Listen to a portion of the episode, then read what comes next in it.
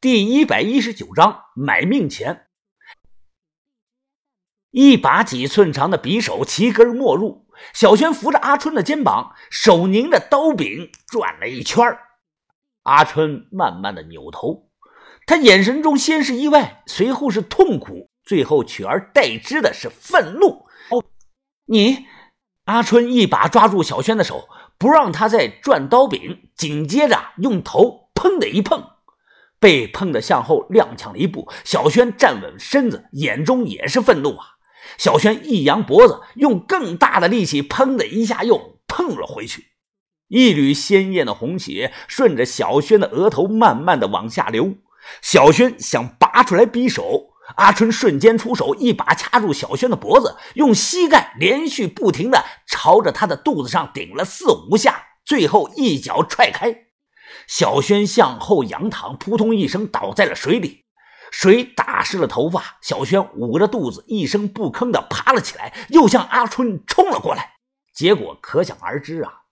小轩之所以刚才能得手，是因为于哥乱了阿春的心境，让他注意力分散。再看阿春单手护住自己的后腰的伤口，侧身躲过小轩的一扑，随后左手拽住小轩头发向下一按。右脚猛地踹这个小轩的膝盖骨，这次小轩脸朝下，再一次重重的摔在水里。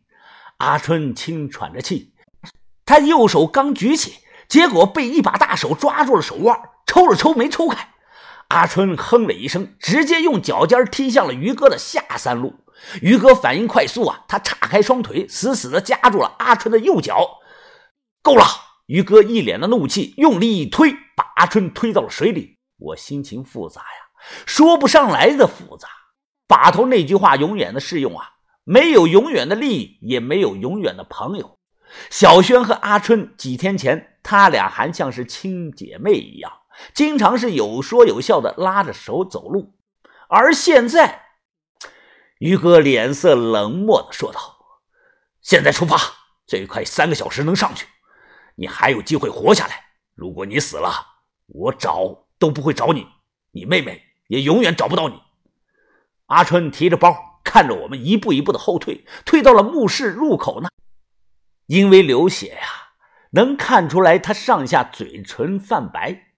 阿春隔空扔过来一个东西，于哥单手接住，是一个塞着口的小瓷瓶。他冲着于哥说道：“我要四件东西，不能少。如果少了，自伤蛇不会出手帮我小妹。”这瓶子里的药能止痒，但不能去根儿。一受风就会再次的发作。两天之后，我要的东西给我，到时候我会给你们真正的解药。此时，阿春提着包已经退出了墓室，他脸上露出了一丝的笑容，看着于哥说道：“我和我妹妹和你们相处的这段时间很开心，今天除外。对了，还有最后一件事。”阿春关了手电，慢慢的消失在了黑暗中。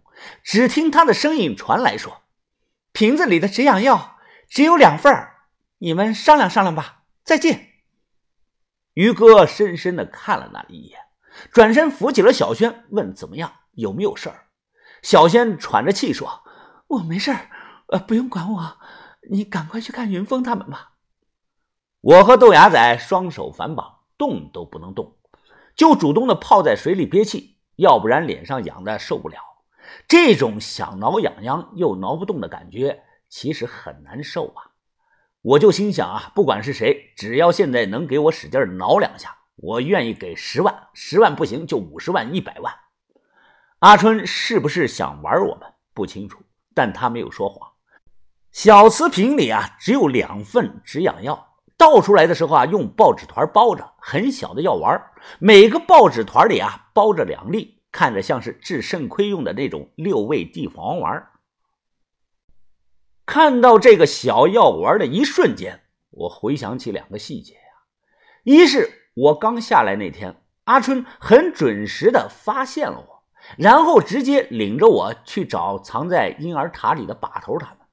还有一点，在前一段时间，于哥裤裆里啊钻进去一只蛤蟆，他当时也痒的厉害，后来没事了，现在看着也没事如果如果自伤蛇一开始算到了这一步，他给了阿春呢三颗止痒丸，现在就剩两颗了。于哥之所以没事是不是阿春瞒着所有人，包括自伤蛇在内，偷偷让于哥吃了一颗呢？这事儿如果阿春自己不说，没有人能搞明白。哎呀，不行了，他妈的，太折磨人了，比死还难受啊！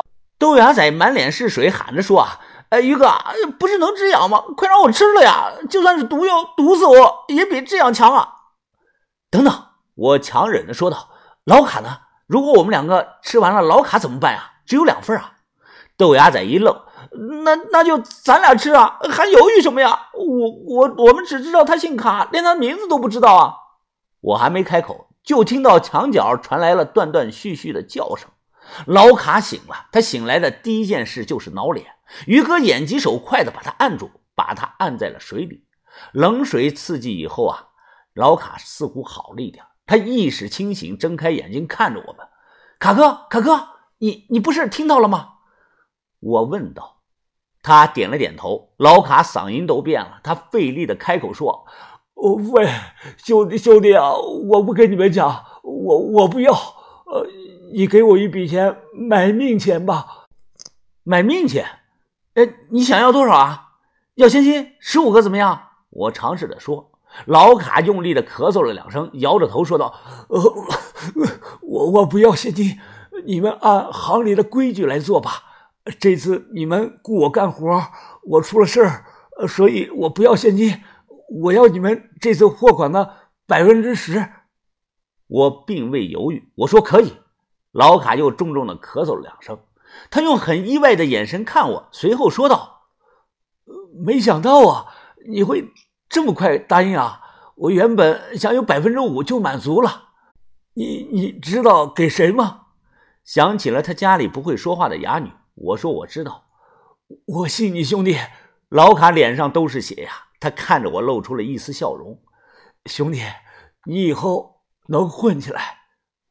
老卡拿了刀，他吃力的自己背上气瓶，转头说道：“最后做件事。”我去帮你把尸体头割下来。